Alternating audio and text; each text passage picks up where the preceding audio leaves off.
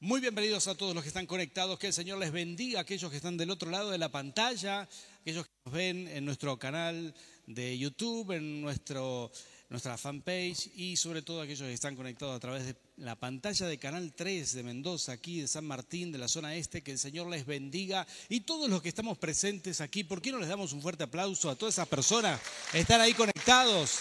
Muy bienvenidos, que el Señor les bendiga y que cada vez más gente se pueda acercar, acercar aquí a través de la pantalla de Canal 3. ¿sí? De hecho, hoy, ¿dónde está la señora que se bautizó, que nos conoció a través del canal? ¿Dónde está? ¿Está por aquí? Levanten la mano.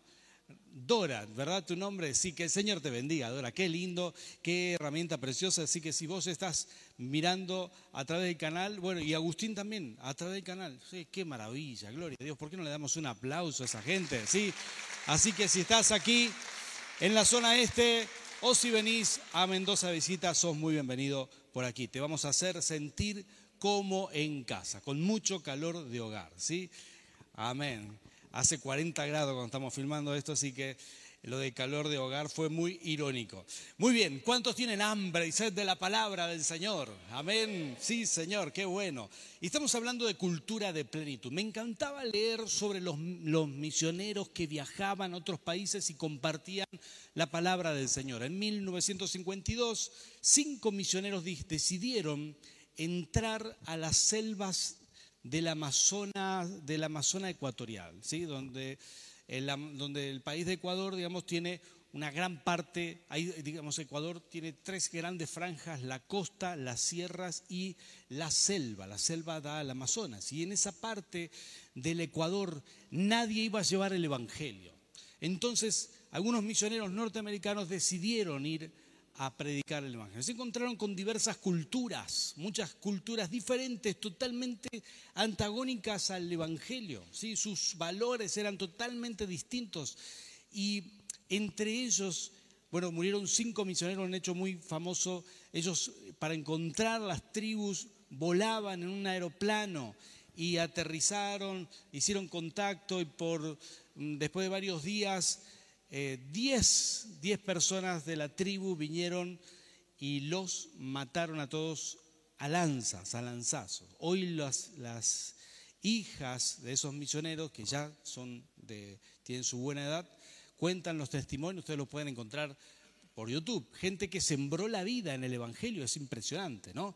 Pero esto es lo curioso que cuando se encontraron con alguna de estas culturas le hablaban del Evangelio, le contaban. Miren qué importante entender, estamos hablando de una serie que tiene que ver con la cultura, ¿sí? Tenemos una cultura de reino. ¿Cuántos son cristianos aquí? ¿sí? Creemos en el Señor. Y hay una cultura en nuestra vida espiritual que es más fuerte que la cultura en la que hemos nacido. Y de pronto empezamos a adoptar valores de, de la cultura del reino que empiezan a ser diferentes a los valores con los que hemos nacido. Esta es la historia de estas tribus ecuatorianas, donde para ellos un alto valor era la traición en una de estas tribus. Entonces los misioneros a la hora de predicar le contaron la historia de Jesús y cómo murió en la cruz.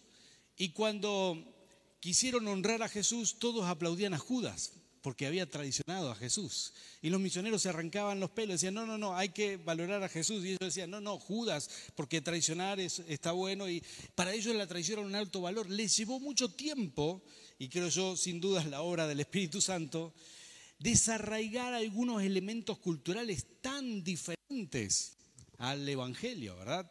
Y hoy nosotros entendemos que la lealtad es un alto valor en el reino. Ahí podrían haber dicho amén, gloria a Dios, que me están preocupando, ¿verdad? Y es que, es que la lealtad es, así, es un alto valor. Y mucha gente que conoce al Señor, dependiendo de qué cultura viene, tendrá que cambiar esos elementos culturales para adaptarse o para darle prioridad al reino de Dios. Estamos dando una prioridad al reino de Dios en nuestras vidas. Y como Comenzamos en esta serie hace dos domingos atrás. Eh, comencé con esta serie hablando de la adoración en espíritu y en verdad. Y esta es parte de la cultura del reino. ¿Cuántos de los que están aquí les gusta adorar al Señor? Pasar momentos en intimidad con Dios. poner música. No es solamente música, ¿eh? La Biblia dice que Él habita, habita, donde hay dos o tres reunidos, donde el pueblo de Dios se junta a Él habita en la alabanza de su pueblo. Esto dice la, las escrituras. Por lo tanto, cuando vos adorás en tu casa, algo bueno sucede, algo maravilloso sucede. Hemos enseñado acerca del tabernáculo de David.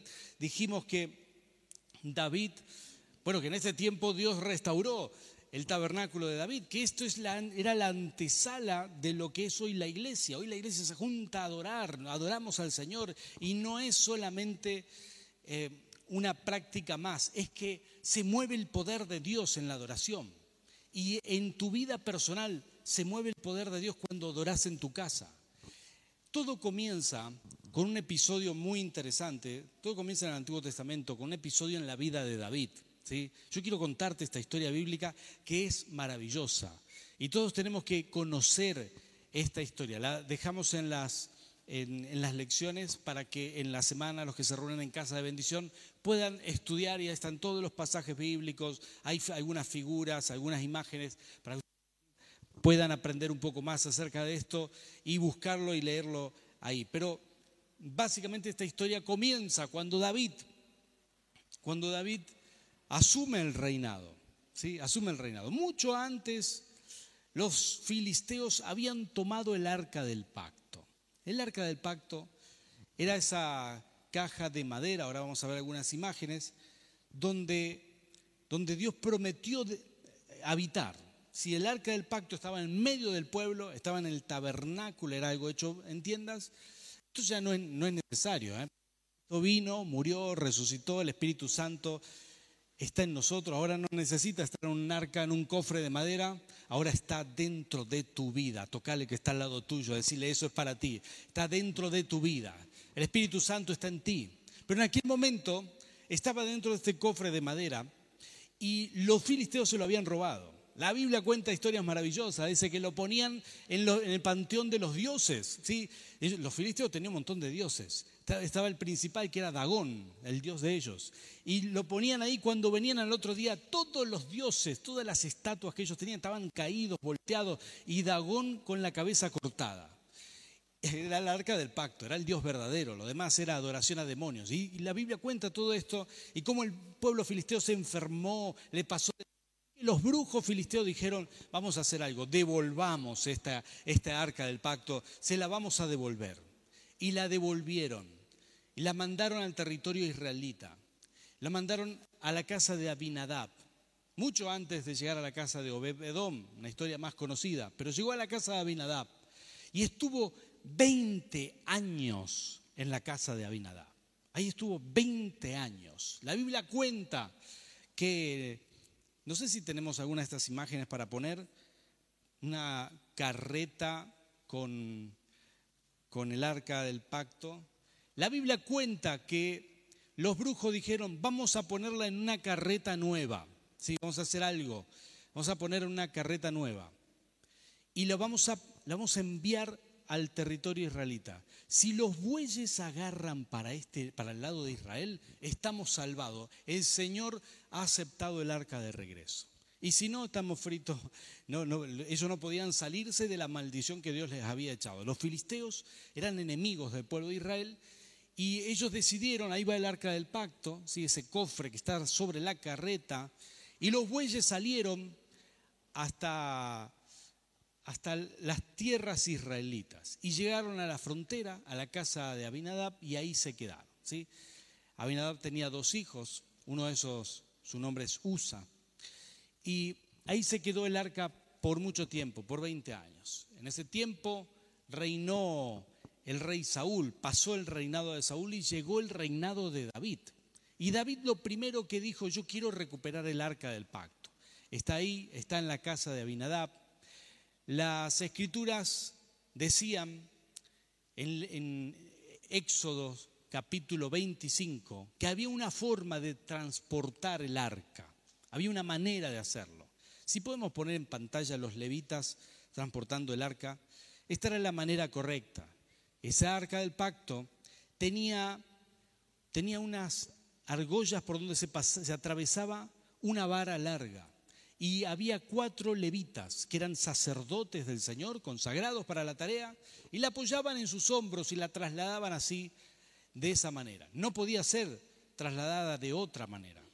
Así que, esto decía las escrituras, pero nunca lo habían hecho así. Ahora David llega al reinado, llega a ser rey, y estaba muy entusiasmado, y David era un gran adorador. Alguien diga conmigo adoración. Y esto es muy importante, pero no es todo, porque la adoración tiene que ser en espíritu y en verdad. Y hay muchos tipos de adoraciones, pero tiene que ser en espíritu y en verdad. Y David era un gran adorador, pero no siempre hacía las cosas como Dios esperaba que la hiciera. Y aquí cuenta la palabra del Señor, una historia acá acá sucede todo. Acá David aprende una de las lecciones más importantes de su vida y nosotros vamos a aprender mucho de esto. Aquí David aprende aprende algo fundamental. Acá se una clave para el resto de su vida. David desarrolló un ministerio de adoración extraordinario. Había profetas que adoraban. había, más de 288 personas que registra la Biblia que, se, que por turno entraban al templo a adorar. ¿sí? Eh, había llevado la adoración unos años después lo había llevado a un nivel extraordinario. Había profetas, había gente de unción. Esa era la antesala de lo que hoy es la iglesia del Señor. Se movía el Espíritu Santo ahí de una forma extraordinaria. No era en el templo, dije el templo, pero era en el tabernáculo. Era una tienda de campaña. Era el tabernáculo de David. Y ahí el Señor se movía con poder. Sucedían cosas maravillosas. Había muchos profetas. Y como yo entiendo que el Señor está inclinando nuestro ministerio en esta temporada, está dotándonos e impartiéndonos de dones proféticos que están cayendo sobre todos ustedes aquí, entonces entiendo que esto es quizás una palabra muy pertinente para este momento, ¿sí? Para empezar a adorar en espíritu y en verdad. Aquí David aprende una lección maravillosa. Si yo quiero contártela, David decide ir a buscar el arca él prepara un lugar en, una tienda, el tabernáculo, mucho antes de, desarrollar todo su reinado. Lo primero que él hace es buscar el arca, prepara un lugar, la va a buscar y le sucede esto que vamos a leer a continuación. Va a la casa de Abinadab, ¿sí? Dice el versículo 3 de Segunda de Samuel, capítulo, creo que es 6, ustedes lo tienen ahí en pantalla seguramente versículo 3 en adelante, y dice, colocaron el arca de Dios en una carreta nueva y se la llevaron de la casa de Abinadab, que estaba situada en una colina.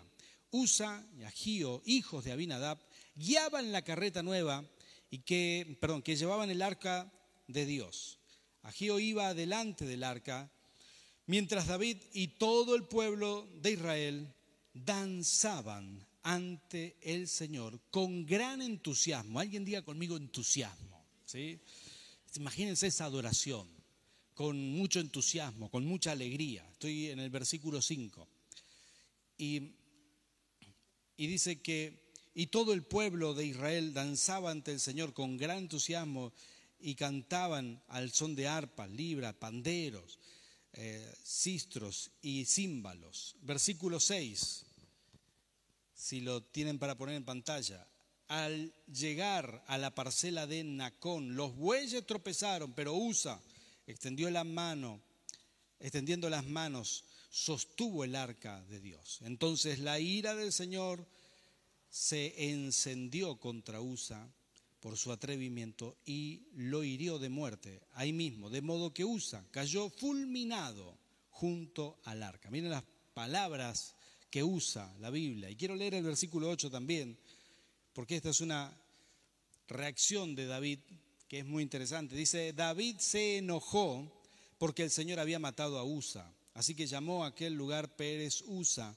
nombre que conserva hasta el día de hoy. Aquel día David se sintió temeroso del Señor y exclamó, es mejor que no me lleve el arca del Señor y como ya no quería llevarse el arca del Señor a la ciudad de David, ordenó que la trasladaran a la casa de Obed Edom, oriundo de Gad. Bueno, esto representa quizás un episodio como le puede suceder a cualquier persona que, que dice, no, yo quiero intentar con las cosas del Señor y de pronto no le va bien. ¿sí?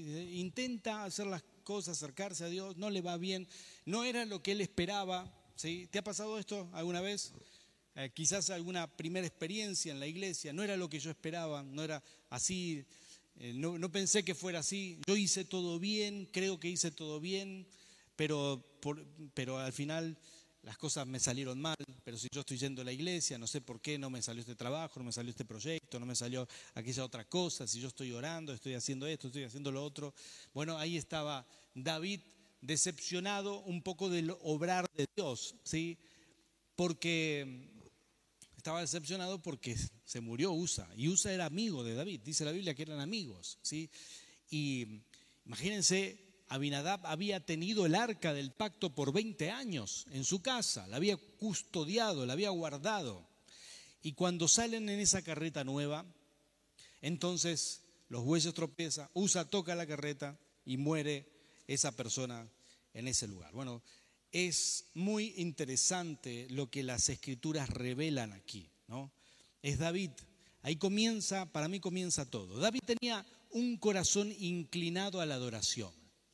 Al salir, la primera vez que sale para, para llevarse el arca, aunque él lo estaba haciendo de la manera incorrecta, puso el arca en una, en una carreta, él dijo, vamos a adorar. Y salió él mismo cantando, adorando, danzando, y toda la gente iba adorando al Señor, iba acompañándoles en ese séquito que acompañaba la carreta, y se la iban llevando a Jerusalén. Y sucede esto que acabamos de leer, donde los bueyes tropiezan, etc.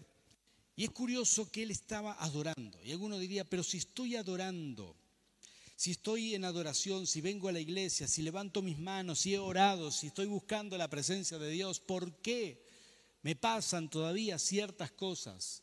A veces la adoración es insuficiente. A veces la adoración no alcanza. Jesús se lo dijo a la mujer que estaba en, Samaria, se lo dijo a la mujer que estaba sacando agua, la samaritana, le dijo, el Señor busca a los verdaderos adoradores, a los que adoran en espíritu y en verdad. El Señor está buscando esa gente. ¿sí? David ese día no estaba adorando bien. David ese día estaba haciendo las cosas incorrectas. Como ya hemos mencionado antes, había una manera de trasladar el arca. Y David lo hizo a su manera. Lo hizo a la manera que él le pareció correcto, práctico, sencillo. Dijo, tiren el arca sobre la carreta nueva, elijamos una carreta. Veinte años atrás esto funcionó. Le funcionaron los brujos filisteos, así que a nosotros nos va a funcionar también. Pero no fue así. El Señor no aprobó ese tipo de, de forma de trasladar la presencia de Dios. Yo quiero declarar algo sobre tu vida. Vas a adorar en tu casa, ¿sí? Vas a empezar un tiempo de adoración profunda y se va a activar una bendición sobre tu hogar y una prosperidad. Dos cosas. Esto había en la casa de Obed Edom, donde dejaron el arca. La presencia de Dios no falla. Alguien diga conmigo, la presencia de Dios no falla. La presencia de Dios no falla. Pero tenemos que aprender a adorar. Tenemos que aprender a conectarnos con el Rey. Tenemos que aprender a abrir el corazón, a ser honestos, sinceros, a buscar, a aprender. Tenemos que rendirnos y hacer las cosas a la manera del Señor. Esta fue la, la lección más importante de David respecto a la adoración. El Señor no le dejó pasar, no alcanzan las buenas intenciones. ¿sí? El Señor no le dejó pasar esto. El Señor mira el corazón. Cuando los adoradores vienen aquí a adorar, afinan los instrumentos, preparan todo y me parece extraordinario. Nadie quisiera escuchar una guitarra desafinada, ¿verdad? Eh, un piano desafinado, un cantante desafinado. Nunca hemos tenido esto en nuestros adoradores, ¿sí? ¿Cuántos dicen amén? Sobre todo los adoradores. Pero el principal instrumento que hay que afinar es nuestro corazón, ¿sí? Es lo principal, es lo que tiene que estar alineado con el Señor, es lo que tiene que estar bien. La Biblia en este relato que estamos leyendo va a contar y va a decir que le piden, David pide reporte acerca del arca del pacto. Eh, voy a leer el versículo 11. Y, y este fue el reporte. fue así como el arca del Señor permaneció tres meses en la casa de Obed Edom de Gat. Y el Señor lo bendijo a él y a toda su familia. En cuanto le contaron al rey David que por causa del arca, alguien diga conmigo, por causa del arca, por causa del arca. El Señor había bendecido a la familia de Edom y toda su hacienda, alguien diga conmigo, finanzas. Esto era lo que había hecho el Señor en tres meses, había hecho una diferencia, en tres meses. Cuando le contaron esto a David,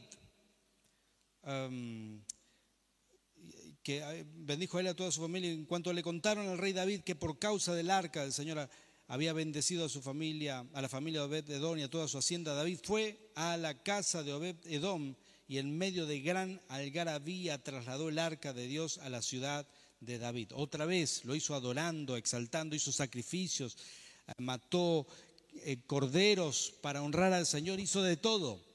Pero aquí estaba la clave. La Biblia registra esto en segunda de Samuel y parecería que, yo cuando leí esto por primera vez dije, pero parece que Dios es hasta caprichoso, porque resulta que, que la primera vez no lo dejó ir y después sí.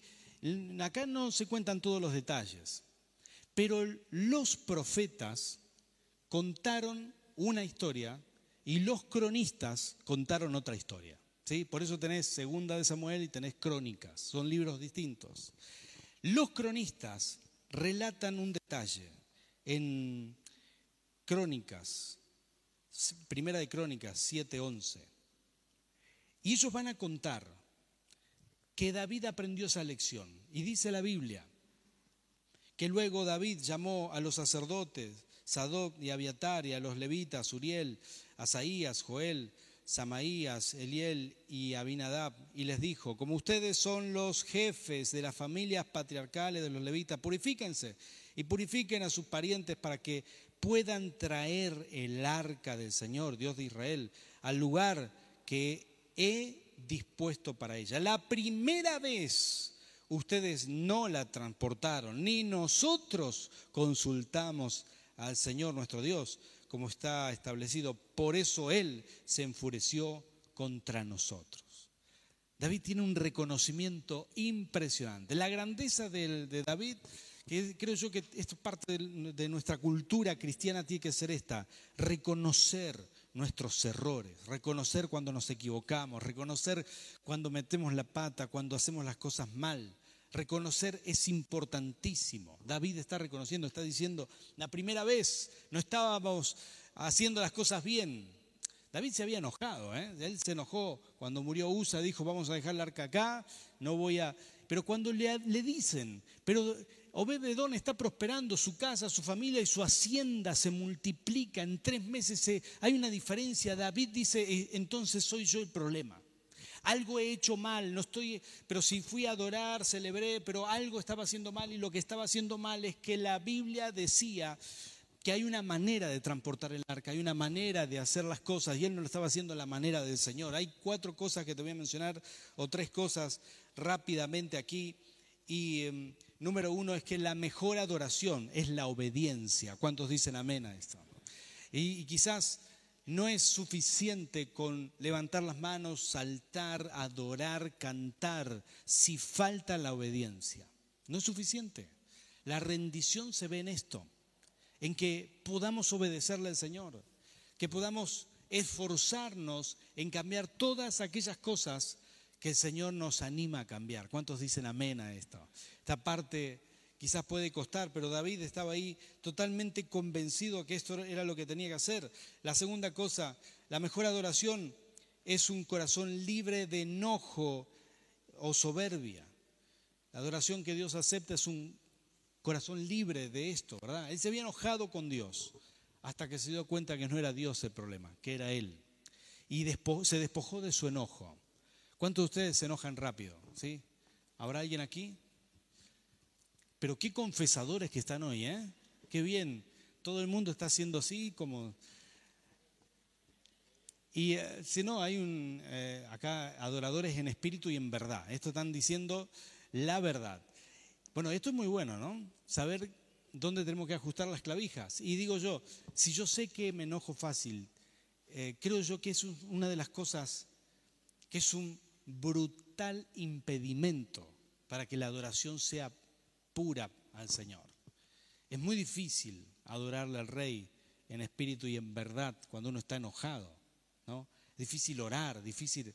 Bueno, esta habilidad que hay que desarrollar de rendirse al Señor, de decir, Señor, me rindo a ti, quiero, me, lleno de tu paz, vuelvo a ti, vuelvo a tu presencia, controlar nuestras emociones, eso, esa es una habilidad que todos tenemos que adquirir. Así que los que han hecho así con la cabecita, sí, dígame amén ahora, gloria a Dios, lo recibo en el nombre del Señor. La tercera, el tercer elemento, la mejor adoración es profunda y requiere conocer al Señor y conocerlo en intimidad. David había experimentado mucho del Señor. Él conocía al Señor en las batallas, pero no lo conocía en la adoración tanto. Aquí aprendí una lección muy grande. Hay cosas que Dios no le permitiría a él hacer y él tenía que aceptarla. Él no debía, él era un hombre de guerra, él no debía construir el templo, él no debía cargar el arca de esa manera y él em, empieza a ser moldeado y a conocer los deseos de Dios. No es lo que vos le quieras dar al Señor, la adoración es lo que Él quiere que le des. ¿Cuántos dicen amén a esto? ¿sí? Estaba escuchando una profecía preciosa de Hernán Acosta al, nuevo pastor global de Hilson, ¿sí? se llama Phil eh, Dolphin algo, o algo por el estilo, no recuerdo bien el nombre, creo que es Phil Dolphin.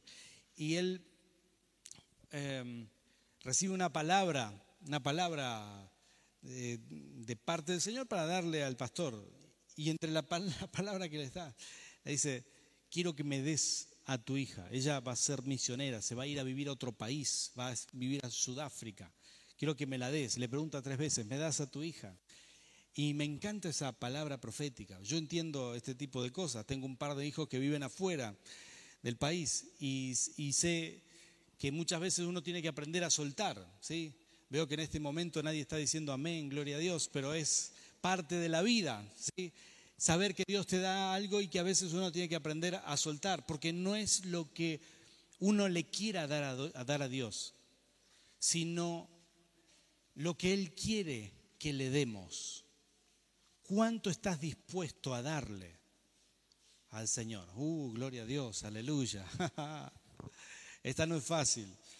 Pero te digo la última, la mejor adoración es el resultado natural de exponerse a la presencia de Dios. Voy a pedir a los adoradores que empiecen a adorar aquí, que puedan pasar, pero el exponerse a la presencia del Señor. Efesios 5, 18, 20.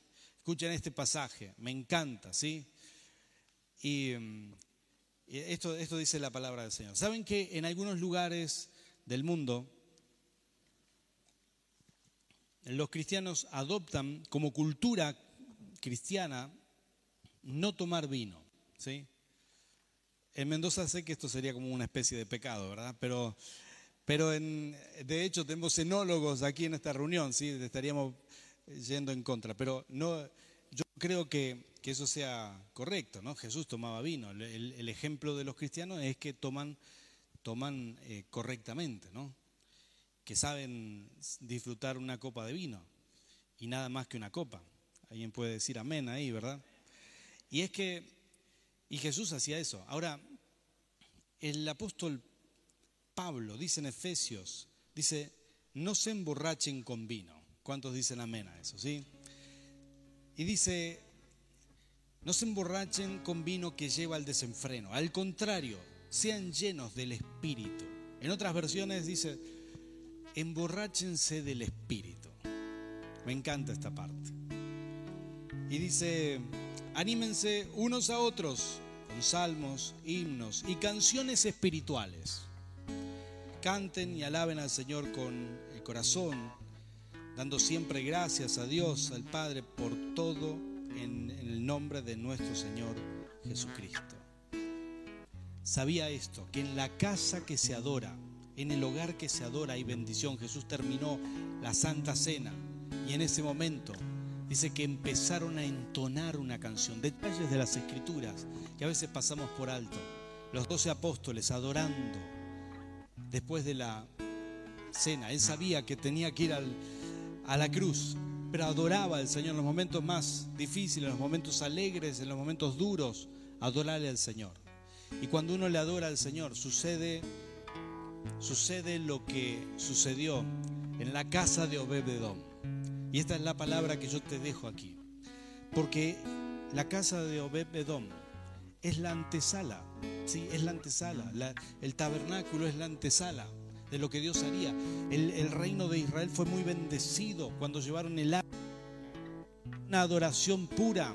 La gente le adoraba correctamente, habían aprendido una lección gigante habían aprendido algo maravilloso y era adorarle en espíritu y en verdad y hacer las cosas a la manera del Señor, rindiéndose. Cuando le adores al Señor, que te puedas rendir de corazón, que puedas hacerlo honestamente, de todo corazón. Cuando lo hagas en tu casa, lo dice el apóstol Pablo, que podamos emborracharnos del Espíritu Santo, llenarnos de Él, adorarle al Señor. Y en la casa que se adore, como se adoraba al Señor en el tabernáculo de David, sucederá lo que sucedió con Edom. Su familia será bendecida y su hacienda crecerá para el que reciba esta palabra. Esas son las cosas que suceden. Prosperarás. La prosperidad está asociada a la adoración profética, a la presencia de Dios en un hogar. Está asociada 100%. En la casa que se ora, que se adora, no entra la miseria. En la casa que se exalta al Señor, que se lo honra. En la casa donde hay adoración profunda, de verdad, donde la gente se conecta con el Señor. En ese hogar, en ese hogar hay prosperidad, hay bendición y hay una familia bendecida. Yo quiero dejarte este desafío, que nuestra cultura, nuestra cultura cristiana, nuestra cultura de plenitud sea una cultura de adoración Así que podemos hacer esto que el apóstol Pablo dice, que cuando estemos juntos podamos compartir adoración, canciones cristianas. Hoy es tan fácil por medio de las redes sociales, de WhatsApp, compartir unos a otros, postear una canción, una adoración. Es tan sencillo, es tan fácil. El apóstol Pablo está diciendo, cuando ustedes adoren en su casa, eso va a ser la diferencia. Eso va a hacer que la presencia de Dios descienda. ¿Cuántos quieren esa bendición en su hogar? Hoy te la vas a llevar en el nombre del Señor. Hoy tu casa será como la casa de Obededón. Y en cuestión de meses el Señor hará la diferencia. La bendición del Señor se mostrará en tu hogar. Ponte de pie, vamos a adorar juntos al Rey. Y para vos que estás conectado, el Señor te pueda bendecir también, que puedas participar con nosotros en esta adoración. Levanta tus manos al Señor, ¿sí? Vamos a adorarle al Rey.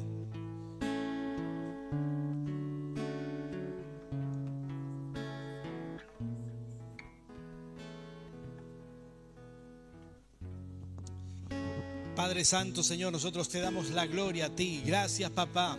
Espíritu de Dios, Señor, unge nuestros hogares, Señor, nuestra casa. Señor, que parte de nuestra cultura. Y esto se activa hoy aquí, Señor. Es una cultura cristiana, una cultura de plenitud, cultura de reino. Parte de nuestra cultura es una cultura de adoración. Señor, en nuestro hogar fluya la adoración. En nuestro hogar fluya tu presencia. Y así como el arca del pacto estaba en la casa de Obededom, de la misma manera, Señor, fluya tu espíritu en nuestros hogares, trayendo bendición familiar, trayendo prosperidad, trayendo multiplicación, alegría. Señor, en el nombre de Jesús, Señor, sabemos, sabemos esto, que si te tenemos a ti, lo tenemos todo. Señor, que si tenemos tu presencia, lo tenemos todo. Por eso, Rey, hoy nos rendimos a ti. Señor, bendigo a tus hijos que tienen sus manos levantadas. Señor, para activar en esta tarde, activar en el nombre de Jesús una adoración profunda en espíritu y en verdad y todo aquel que te busque que ponga adoración en su casa, que empiece a cantar, a orar, a adorar, que se arrodille, que levante sus manos en su hogar. Su casa se transformará en una casa bendecida para la gloria de tu nombre. Padre, suelto esta bendición sobre cada uno de tus hijos. Señor, una palabra de autoridad donde fluya la adoración, maldiciones se rompen. Donde fluya la adoración, maldiciones financieras se rompen. Lo que estaba estancado, lo que no funcionaba, lo que, lo que estaba trabado, Padre, se destraba en el nombre de Jesús. Se activa en esta temporada. Adoración profunda, donde tus hijos van a adorarte y verán la diferencia. Padre, bendigo tu iglesia.